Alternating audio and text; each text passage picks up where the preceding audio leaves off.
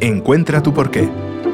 ¿Alguna vez te has preguntado por qué hay personas que se levantan motivadas todas las mañanas para ir a su trabajo, a estudiar o a realizar cualquier otra actividad? Claro, es porque disfrutan lo que hacen, pero quizá tú también haces algo que te gusta y no te sientes tan motivado o satisfecho como ellos. ¿Qué es lo que hacen? ¿Cuál es su secreto? ¿Será que la satisfacción es un privilegio que solo unos pocos pueden obtener? La verdad es que no. La satisfacción no es un privilegio, es un derecho. Cada uno de nosotros tenemos derecho a sentirnos realizados por nuestro trabajo, a sentirnos motivados para ir a trabajar y a regresar a casa con la sensación de haber contribuido a algo más importante que a nosotros mismos. Pero, ¿cómo conseguirlo? La clave empieza por entender exactamente el porqué de lo que haces. El porqué es el motivo fundamental de las cosas que haces día a día. Es tu causa, tu propósito. En él se sustentan tus metas, la contribución que haces al mundo y el impacto que generas en las personas que te rodean. Todo el mundo tiene un porqué. Es la base de nuestra pasión y de nuestra motivación. Sin embargo, aunque todo el mundo tiene un porqué, no todos conocen el suyo. Quizá tú aún no sepas cuál es el tuyo, pero te aseguro que lo tienes. Y a lo largo del camino voy a explicarte qué tienes que hacer para descubrirlo. No obstante, ayudarte a encontrar tu porqué no es mi único propósito. También te brindaré la información necesaria para que puedas ayudar a los demás a descubrir el suyo. Así es. Después de que encuentres tu porqué, el siguiente paso es enseñarte a descubrir el de los demás. Te convertirás en un instructor que guiará a los demás a encontrarse a sí mismos. Sabrás qué hacer para conseguir que tus amigos descubran su porqué. Y además podrás hacerlo con organizaciones y grupos grandes. Los grandes equipos cuentan asimismo con uno y cuanto más apegados estén a él, más satisfechas se sentirán las personas que lo conforman. Recuerda, la satisfacción es un derecho, no un privilegio. Mereces sentirte satisfecho con lo que haces, y la satisfacción aparece cuando nuestro trabajo conecta directamente con nuestro porqué. ¿Estás listo para descubrir el tuyo? Comencemos. Empieza con el porqué. Antes de embarcarte de lleno en el descubrimiento de tu porqué, es necesario que comprendas un concepto muy importante, el círculo dorado. Mm, verás, el círculo dorado lo conforman tres palabras, qué, cómo y por qué. Cada persona y cada organización opera en esas tres palabras o en esos tres niveles. El qué son las cosas que hacemos, por ejemplo, los productos que vendemos, los servicios que ofrecemos o los trabajos que realizamos. El cómo es nuestra manera de hacer las cosas, aquello que nos hace diferentes al resto. Y el por qué son nuestras más profundas creencias y motivaciones. Pero algo raro ocurre en este nivel, y es que muy pocos sabemos articular de forma clara el porqué de lo que hacemos. Pero detengámonos un segundo. Puede que estés pensando, la mayoría trabaja por dinero, ¿no? Y claro, eso parece un porqué obvio, pero no es así. El dinero es solo una consecuencia, el porqué va mucho más allá. Pongamos un ejemplo. Imagina que tienes una empresa que vende papel y estás tratando de vender tu producto a nuevos clientes. Normalmente lo primero que explicas es lo que haces y luego cómo lo haces. Conoces tu qué y tu cómo. Por lo tanto, tu discurso de venta se enfoca en esos dos niveles. Sería algo así. Vendemos papel. Ofrecemos un producto de la más alta calidad al precio más bajo posible. ¿Quiere comprarlo? Es un planteamiento totalmente racional, ¿verdad? Define claramente lo que hace tu empresa, persuades a tus clientes hablándoles de las características y ventajas de tu producto. Y aunque esto pueda funcionar a corto plazo, no lo hará en el largo plazo. Tus clientes se irán tan pronto como encuentren un trato mejor con tu competencia. No lograste conseguir su lealtad. La lealtad no se consigue dando explicaciones. Pero, ¿qué pasaría si comenzaras tu discurso de venta teniendo en cuenta el porqué? Considerándolo, tu discurso sería algo así. ¿De qué sirve una idea si no puede compartirse? Nuestra empresa ha sido creada para difundir ideas. Hay muchas formas de compartir ideas y una de ellas es la palabra escrita. Nosotros hacemos el papel para esas palabras. Lo hacemos para reflejar grandes ideas. ¿Quiere comprarlo? Este planteamiento es totalmente distinto, ¿no? Empezar con el por qué hace que un producto tan cotidiano como el papel suene mucho mejor. A diferencia del primer discurso, la descripción de este no se basa en características o ventajas, ni en hechos o cifras. No digo que esas cuestiones no sean importantes, sino que no deben ir al principio. Comenzar con tu porqué tiene un valor más emocional e influyente. Cuando empezamos con el porqué, decimos qué es nuestra empresa y cuáles son sus valores e ideas.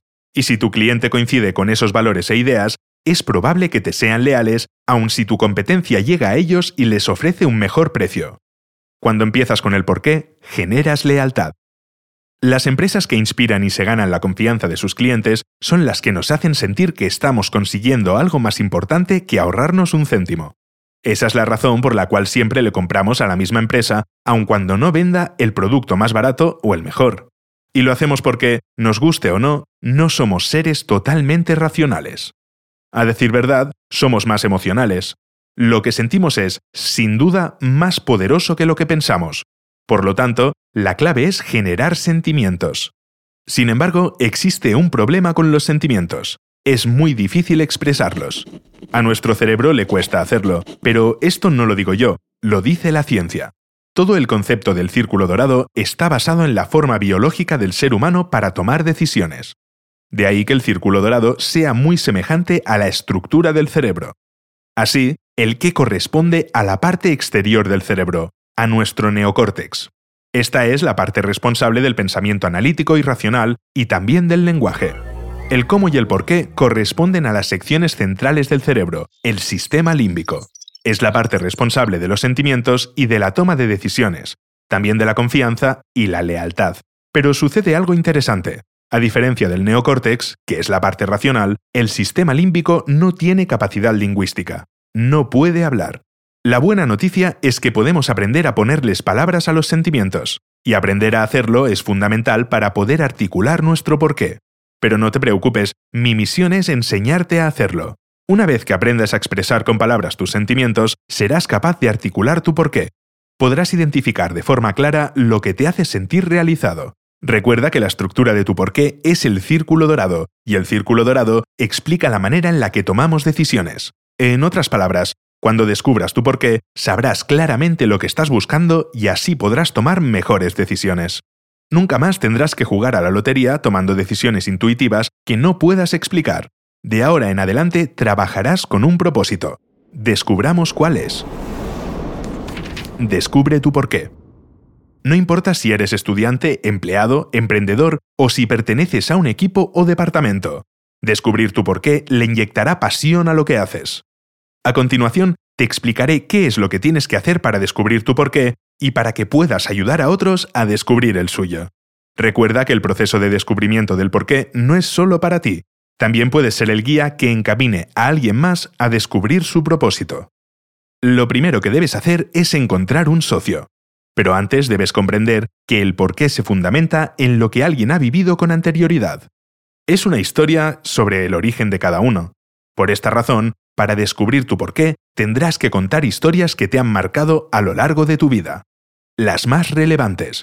De ahí que sea importante que tengas a tu lado a una persona que las escuche y esa persona es tu socio. Te aconsejo no elegir un socio que te conozca demasiado bien. Si tu socio te conoce perfectamente, se verá influido por su opinión hacia ti y el procedimiento perderá objetividad. Busca a alguien que sea objetivo. Alguien con quien te sientas lo suficientemente cómodo como para compartir información personal. Tu socio tendrá que escuchar con mucha atención las historias que cuentes. En concreto, lo que debe hacer es entender el significado, la motivación y la emoción que hay detrás de tus palabras. También tiene que profundizar en tus historias, debe motivarte a que cuentes detalles específicos, emociones y sentimientos. Esto es crucial, ya que los detalles y en los sentimientos están tus motivaciones, y recuerda que tus motivaciones conforman tu porqué. Mientras hablas, tu socio debe hacer anotaciones en un papel, debe escribir cómo te sientes. Además, deberá indicar los temas recurrentes de tus historias hasta detectar un patrón, aquellos temas que aparecen en la mayoría de tus recuerdos. Después de encontrar a tu socio, el siguiente paso es encontrar el lugar adecuado para llevar a cabo el proceso de descubrimiento. Esto no es muy complicado. Debe ser un sitio tranquilo, privado, un lugar donde te sientas seguro. Si ya encontraste a tu socio y has escogido un lugar, el siguiente paso consiste en recopilar las historias que vas a contar. Recuerda que tu porqué nace de tus experiencias pasadas y cuantos más detalles recuerdes, más efectivo será el proceso de descubrimiento. Tus recuerdos pueden ser de la escuela, la casa o el trabajo. Pueden ser historias que te gustaría rememorar o episodios dolorosos que no te gustaría revivir. Lo que todas esas historias tienen en común es que te han ayudado a ser quien eres. Si ya has hecho todo, ya estás preparado para sentarte con tu socio y encontrar tu porqué. Cuando todo esté listo, debes contar tus historias. Esta parte del proceso puede ser complicada, porque puede resultarte incómodo contar tanto de ti. No tienes que abandonar por completo tu privacidad, solo forzar un poco los límites. Si no quieres contar ciertas historias por ser temas difíciles, no te preocupes, no lo hagas. Cuando comiences a contar tus historias a tu socio, recuerda que los detalles lo son todo. Cuenta las historias con la mayor cantidad de detalles posible, pero solo aquellos que apoyen tu historia o le brinden contexto. Es vital que hables de tus sentimientos. Escarbar en tus emociones hará aflorar aprendizajes muy importantes. Si no los has identificado tú, tu socio lo hará. Recuerda que él te está escuchando y está anotando lo que considera importante. Si mientras cuentas tus historias te vas acordando de otras, cuéntalas también. Cuantas más historias compartas, más fácil le será a tu socio identificar los temas recurrentes. Y hablando de temas recurrentes, este es el siguiente paso en tu proceso de descubrimiento. Una vez hayas terminado de contar tus historias, lo siguiente es identificar los temas frecuentes. Observad juntos lo que ha escrito tu socio. Él deberá liderar esta parte del proceso, ya que, al no estar implicado en tus historias, ve todo con una objetividad mayor a la tuya. Mientras tú describías árboles, él veía el bosque completo. Revisad todos los temas anotados. Es posible que haya un mismo tema en todas las historias o una idea que se haya repetido en dos historias aparentemente diferentes. Una vez que hayas identificado los temas principales, es hora de escribir tu declaración del porqué. Tu declaración del porqué es básicamente una frase, una frase concisa y clara que expresa tus motivaciones más profundas y a menudo inconscientes. Para escribirla, te recomiendo utilizar el siguiente formato. La frase debe tener un verbo en infinitivo. Quizá no te acuerdes de cuáles son estos verbos, no te preocupes si es así. Recuerda que los verbos en infinitivo son los verbos de acción. Después de tu verbo en infinitivo, debes agregar la oración de forma que. Para explicarlo mejor, te pongo mi propia declaración del porqué, que es la siguiente. Inspirar a la gente a hacer las cosas que la motiven, de forma que, juntos, podamos cambiar el mundo. Tu declaración debe abordar dos cuestiones importantes. La primera es tu contribución o a lo que contribuyes en la vida de los demás, y la segunda es el impacto de tu contribución. Te pongo otro ejemplo. Esta vez es la declaración del porqué de mi socio. Posibilitar que la gente sea extraordinaria de forma que haga cosas extraordinarias. Sí, eso es todo. No hacen falta mil palabras, solo una simple oración. Si logras sintetizar tu porqué en una oración corta, será más fácil que lo recuerdes y que actúes en armonía con él. Tómate tu tiempo para escribirlo. Tu socio deberá hacer lo mismo por separado. Tener dos formas ligeramente diferentes de declaración es muy útil. Cuando acabéis, compartid las declaraciones que hayáis escrito. Después, elige la que más te guste o una combinación de ambas. La idea es conseguir algo que puedas llevar a la práctica. Tu declaración puede modificarse con el tiempo, probablemente cambies palabras cuanto más reflexiones. Lo importante es que comiences a vivirlo. Y esto es todo en cuanto a descubrir y escribir tu declaración del porqué, y es el mismo procedimiento para ayudar a los demás a descubrir el suyo. En su caso, tú serás el socio. Por otra parte, como imaginarás, el proceso de descubrimiento del porqué para organizaciones o grupos es un poco diferente, pero es igual de estimulante y enriquecedor.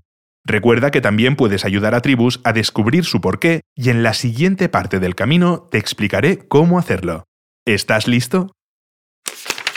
Descubrimiento del porqué para grupos.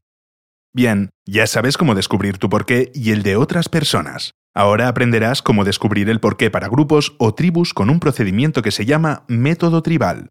Pero, ¿qué es una tribu? Quizá te lo estés preguntando, una tribu es cualquier grupo con un conjunto común de valores y creencias.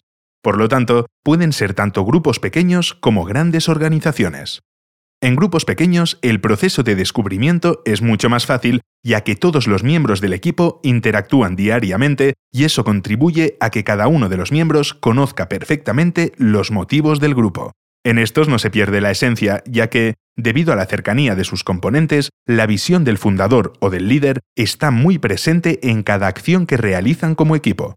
Sin embargo, esto no suele pasar en instituciones grandes. Los trabajadores que se encuentran en el nivel más bajo de la jerarquía dentro de la empresa no suelen tener mucha comunicación con los fundadores o los altos ejecutivos. ¿Y esto qué significa? Que no hay una comunicación eficaz. Por lo tanto, no se comparte el porqué de la empresa. Esto puede provocar que los trabajadores en el nivel bajo no actúen de acuerdo con la visión del líder del grupo. La consecuencia es la falta de pasión por el trabajo que hacen, poca innovación, menor calidad en el servicio al cliente y, finalmente, problemas culturales que desembocan en problemas económicos dentro de la empresa. Por otra parte, cuando una empresa conoce su porqué, promueve la innovación, mejora las relaciones entre los trabajadores, brinda un mejor servicio al cliente, resuelve mejor los problemas internos y se enfrenta con mayor eficacia a los problemas del mercado. Esto se debe a que todos los miembros del equipo se encuentran en la misma sintonía. Existe una comunicación efectiva y todos comparten una visión común. Y esto es fundamental. Pero, ¿Cómo encontramos el porqué de un grupo conformado por decenas o cientos de personas? El proceso es un poco diferente al descubrimiento del porqué en individuos, pero mantiene exactamente la misma esencia y se fundamenta en lo mismo, en las historias. Una vez, mi equipo y yo teníamos la tarea de encontrar el porqué tribal de una empresa que fabrica máquinas para hacer café. La empresa es muy grande y vende sus cafeteras por todo el mundo. Cuando comenzamos el taller, los trabajadores hablaron del increíble orgullo que sentían por el producto que fabricaban, del cuidado con el que elaboraban cada pieza y del acero inoxidable que utilizaban. Además, contaron historias de las veces en que sus clientes se habían entusiasmado con las cafeteras. Eran igual de entusiastas que los trabajadores. Nos dijeron que un cliente incluso llegó a tatuarse el logo de la empresa. Todas las historias indicaban que las cafeteras que aquella empresa fabricaba tenían un significado especial tanto para los trabajadores como para los clientes. Pero hubo una historia en especial que resultó verdaderamente importante. Un empleado habló acerca de uno de los muchos eventos que la empresa organizaba sobre temas relacionados con el liderazgo, la comunidad y la sostenibilidad. Habló del impacto positivo que estos eventos tenían en la sociedad y del buen ambiente que se vivía en cada uno de ellos. Al evento al que se refería asistían los socios, los clientes e incluso invitaban a la competencia. Había buena música y por supuesto había café. Contó que la gente lo pasaba muy bien y que el evento era muy fructífero. A continuación, un empleado levantó la mano y aportó lo siguiente. Lo que hacemos consiste en sentarse con otros y compartir cosas de la vida a través de una taza de café. Es juntarse con la gente para saborear la vida. A todos nos encantó lo que dijo. Esa era la esencia de la empresa. Al final, la declaración del porqué de la empresa fue cultivar relaciones de forma que la vida de los demás se vea enriquecida. Todos lo tenían claro. Juntar a la gente era su propósito, su causa, y en el negocio de las cafeteras encontraron la manera de hacerlo. Ahora toda la empresa conocía bien su porqué y todas sus actividades se alinean con él. Las consecuencias han sido positivas. La cultura empresarial mejoró, mantienen altos sus estándares de calidad y conservan una clientela fiel. Tú, como nosotros, aprenderás a encontrar el porqué de grupos mediante el método tribal. A continuación te diré cómo hacerlo. ¿Estás listo? Comencemos. Para empezar, el método tribal requiere de un facilitador. ¿Recuerdas el papel del socio en el descubrimiento del porqué para individuos? Bueno, un facilitador cumple la misma función que un socio. Es un guía. El facilitador liderará al grupo en el taller de descubrimiento, pero no formará parte de él. Esto quiere decir que servirá como coordinador y gestor, no como miembro activo del descubrimiento. Deberá elegir un lugar seguro y cómodo para realizar la sesión. Un espacio grande y tranquilo, donde el grupo no pueda ser interrumpido durante el proceso. También invitará a las personas que participarán en el taller, procurando que haya variedad entre los participantes. Los participantes pueden ser desde gente que lleva mucho tiempo en la empresa hasta gente nueva y entusiasta. El punto es contar con mucha variedad para ampliar la perspectiva del grupo. Además, deberá preparar la sala. Aconsejamos colocar sillas y estas, a su vez, disponerlas en el espacio en forma de herradura. Después de haber organizado el mobiliario, el facilitador deberá proporcionar a los participantes una herramienta para anotar. Pueden ser pizarras o caballetes. El facilitador también tendrá uno. Por fin, deberá contar con un tiempo aproximado de cuatro horas. Puede parecer mucho tiempo, pero contar con él es crucial. Cuando el facilitador tenga todo listo, será el momento de comenzar con el taller de descubrimiento. El proceso del porqué para grupos consta de tres etapas. La primera de ellas es establecer el contexto. Una excelente manera de comenzar en el descubrimiento del porqué tribal es incorporar a alguien dentro del grupo para que tome la palabra. Puede ser un líder veterano, un líder entusiasta o el fundador. El punto es elegir a alguien que el grupo respete y le tenga confianza. Esa persona le explicará al grupo los beneficios del taller que están a punto de empezar, el tiempo que va a durar y lo importante que será para el grupo el proceso. Después de que el líder haya hablado, es turno del facilitador de tomar la palabra. Si eres el facilitador, te recomiendo que empieces contando una historia corta relacionada con un porqué. Puedes contar la tuya o usar el ejemplo de la empresa cafetera. Tu historia debe mostrar de lo que es capaz un grupo cuando está unido mediante un propósito común. Cuando hayas terminado, invita al grupo a formar equipos de dos o tres y pídeles que comenten entre sí qué ha sido lo que más los ha inspirado de la empresa y qué los ha motivado para permanecer en ella. El propósito de esta dinámica es involucrar al grupo y remover emociones. Esto los preparará para las siguientes etapas, cuando todos hayan terminado, es momento de sentar las bases del resto de la sesión explicando el importante concepto del círculo dorado. ¿Lo recuerdas? Son los qué, los cómo y el porqué de lo que hacemos. Cuando se haya terminado de explicar el círculo dorado, es momento de terminar la primera parte del proceso y comenzar con la segunda, el desarrollo del taller. Lo primero que hay que hacer es dividir al grupo en tres equipos de igual tamaño. Para ello, se dividirá la sala en tres, en el grupo de la izquierda, el grupo del centro y el grupo de la derecha. Cada equipo debe estar compuesto por personas variadas. Lo importante es que cada miembro del grupo brinde una visión distinta de forma que la conversación sea dinámica. Una vez establecidos los equipos, el facilitador entregará a cada uno de ellos una pizarra o caballete o el sistema que haya elegido proporcionar para hacer anotaciones durante el taller. Con todo listo, comenzará un procedimiento llamado las tres conversaciones. Comenzarán con la primera conversación. El facilitador pedirá a cada equipo que sigan la siguiente orden. Cuenta historias específicas de cuando te has sentido más orgulloso de trabajar en esta organización. Esta indicación debe estar escrita o proyectada en un lugar visible para cada equipo, de modo que todos puedan volver a leerla cuando quieran. Cada miembro del equipo deberá contar sus historias procurando que nadie acapare la conversación. Es importante que todos participen. Las historias que cuenten deben ser concretas y específicas. Cuantos más detalles contengan, mejor. Deben incluir sentimientos y circunstancias. Después, cada equipo deberá escribir una pequeña oración o frase que ayude a recordar las historias que han contado. Cuando todos hayan terminado, cada grupo deberá comentar al resto de los equipos dos o tres historias de las que hayan contado, las que consideren más importantes, aquellas que más hayan conmovido a los integrantes, si eres el facilitador, debes considerar si el narrador de las historias de cada equipo ha profundizado lo suficiente. Si no es así, pídele más detalles al respecto. Una vez que todos hayan compartido sus historias, es momento de pasar a la segunda conversación. Recuerda que la indicación debe estar a la vista de todos. Es la siguiente. En cada historia, ¿cuál ha sido el aporte o contribución específica de tu organización a la vida de los demás? En esta parte, cada equipo deberá anotar en el material que el facilitador les haya proporcionado los verbos y acciones que capturen la esencia de sus historias. En concreto, de los aportes o contribuciones de cada una de ellas. Si eres el facilitador, es importante que aclares que los verbos que escriben deben estar directamente relacionados con una o más de las historias que han contado antes. Además, deben apoyar el verbo con la historia que le corresponda. Cada equipo deberá conseguir al menos 10 verbos o acciones. Cuando terminen, cada equipo expondrá sus palabras al resto del grupo.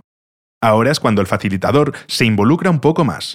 Si lo eres, debes utilizar el pizarrón o caballete que guardaste para ti. En él escribirás los verbos expuestos por los equipos. Aunque sean similares o ya se hayan dicho, anótalos todos. Si son idénticos, agrega un asterisco cada vez que se repitan.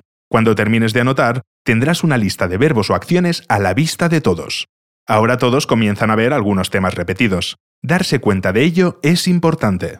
Al terminar esta segunda conversación, puede haber un descanso corto para despejar un poco la mente. Es conveniente que haya bocadillos y algo de beber, que sea corto para que nadie pierda el impulso. Después del descanso, reúne a los equipos para comenzar la tercera y última conversación. ¿Qué les permiten a otras personas hacer o ser las contribuciones de tu organización? Si eres el facilitador y mientras los equipos se concentran en el impacto que han generado, indícales que pueden volver a las historias de la primera conversación. Hazlos pensar en las personas involucradas en esas historias, que contesten a esto. ¿En qué pudieron convertirse o qué pudieron hacer esas personas gracias a las acciones de la organización? Deben buscar una frase que recoja el impacto de esas contribuciones. Te daré un consejo en esta parte. En ocasiones, las instituciones subestiman el impacto que tienen en la sociedad o pueden creer que su competencia hace las mismas cosas. Si eres el facilitador y esto ocurre, recuérdales que no es así, que quizá la competencia puede tener el mismo qué, pero no tienen el mismo por qué. Y el por qué es lo que importa. Después de que cada equipo haya llegado a sus conclusiones, es momento de compartirlas con el resto del grupo. En este momento, el facilitador deberá escuchar atentamente para comprender cada respuesta, captar el impacto y entender la diferencia que supone el grupo en la vida de los demás.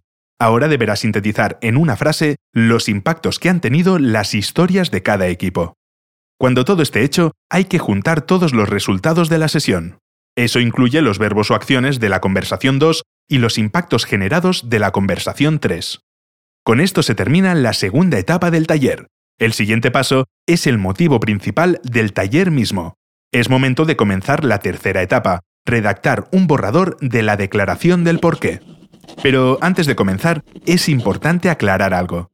El porqué se descubre, no se crea. No es a lo que alguien aspira o a lo que el grupo le gustaría ser. El porqué es lo que eres. Es importante aclararlo porque el grupo puede anotar su declaración del porqué como un objetivo o un ideal aspiracional. Aclarado el punto, redactemos. En esta parte, todo el grupo formará dos equipos. Cada uno elaborará versiones de la declaración del porqué a partir de los verbos o acciones que escribieron y de los impactos que anotaron durante la etapa anterior. Recuerda que para escribir la declaración del porqué puedes utilizar el formato establecido, el verbo en infinitivo, que es la contribución, y la frase de tal forma que, que es el impacto. El grupo puede guiarse entendiendo lo siguiente. La conversación 1 y la conversación 2 corresponden a la primera parte de la declaración, o sea, la contribución, y la tercera conversación corresponde a la última parte de la declaración, es decir, al impacto. Cada equipo escribirá una candidata a la declaración del porqué. Después, cada equipo expondrá lo que escribió. Una vez expuestas las declaraciones, el grupo puede elegir la que le parezca mejor. Recuerda que es un borrador, por lo tanto, las palabras pueden cambiar hasta que se encuentren las que definan mejor el porqué. El punto es que la conversación siga más allá de la duración del taller y que la declaración se pueda llevar a la práctica lo antes posible. Una vez hecho esto, se puede dar el taller por terminado. Establece tus cómo. Hasta este momento nos hemos centrado en articular la declaración del porqué tanto para individuos como para grupos, pero nos falta comprender una última parte del proceso, Ahora es momento de completar el círculo dorado. Repasémoslo rápidamente. Ya hemos visto que nuestro porqué es nuestro propósito, la fuerza que está detrás de todo lo que hacemos. El cómo son las acciones que emprendemos cuando vivimos nuestro porqué. Y el qué son las manifestaciones tangibles de nuestro porqué. El qué es evidente por sí mismo, pues cada individuo y cada grupo entienden perfectamente qué es lo que hacen. Sin embargo, no hemos profundizado en el cómo. Y eso es lo que haremos a continuación. Al igual que tu por qué, los cómo no son una mera aspiración, sino que muestran la forma en la que de verdad somos. Son las acciones que elegimos hacer cotidianamente. Cuando realices descubrimientos del porqué para otras personas o para organizaciones, te darás cuenta de que las declaraciones del porqué pueden tener ciertas similitudes. Esto no significa que las declaraciones sean superficiales, ni mucho menos. Siempre existirán estas coincidencias. Y aunque otros individuos u otras organizaciones expresen su porqué de manera similar a la tuya, es cómo haces que tu porqué aflore lo que te hace único. Por lo tanto, la combinación de tu porqué y tu cómo es tan única como tu huella dactilar en el mundo. El cómo lleva a la acción a nuestra declaración del porqué. Con él pasamos de la teoría a la práctica. Pero, ¿qué debes hacer para descubrir tus cómo? Quizá te lo estés preguntando. Pues bueno, ya los has descubierto. ¿Recuerdas los temas que sacaste a la luz cuando estabas descubriendo tu porqué? ¿Las historias que contaste? Bien, ahí mismo se encuentran tus cómo. Pregúntate, ¿qué acciones puedo emprender para vivir mi porqué? Y luego vuelva a leer los temas recurrentes. Por ejemplo, el porqué de mi socio es posibilitar que la gente sea extraordinaria de manera que hagan cosas extraordinarias. Y sus cómo son hacer las cosas de manera simple, crear nuevas relaciones y abrazar nuevas ideas. Su por qué y su cómo están alineados. Para definirlos, tus cómo deben ser acciones, pero asegúrate de que las palabras que elijas evoquen las historias de las cuales provienen.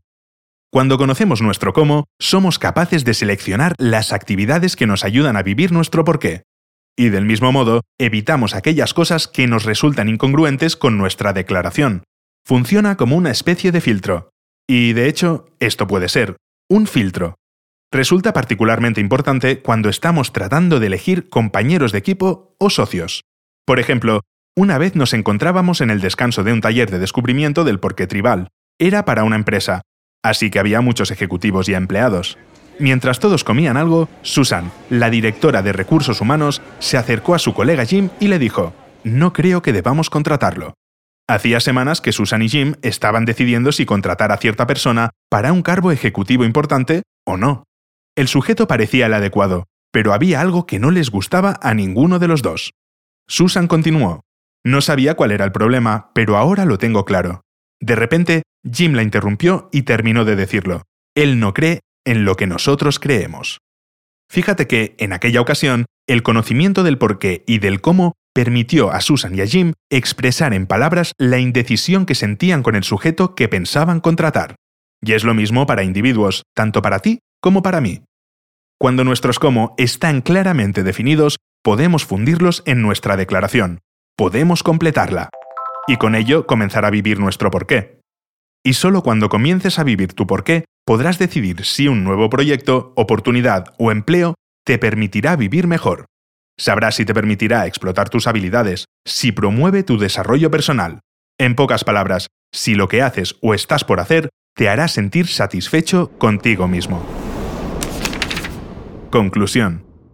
Para una persona, encontrar su porqué puede llevarlo a darse cuenta de que lo que hace no lo hace sentir satisfecho de que hay alguna otra cosa que podría estar haciendo y que no hace que lo haría sentirse más pleno. Puede hacerle entender que hay otro lugar u otra actividad que le permitirá vivir más plenamente.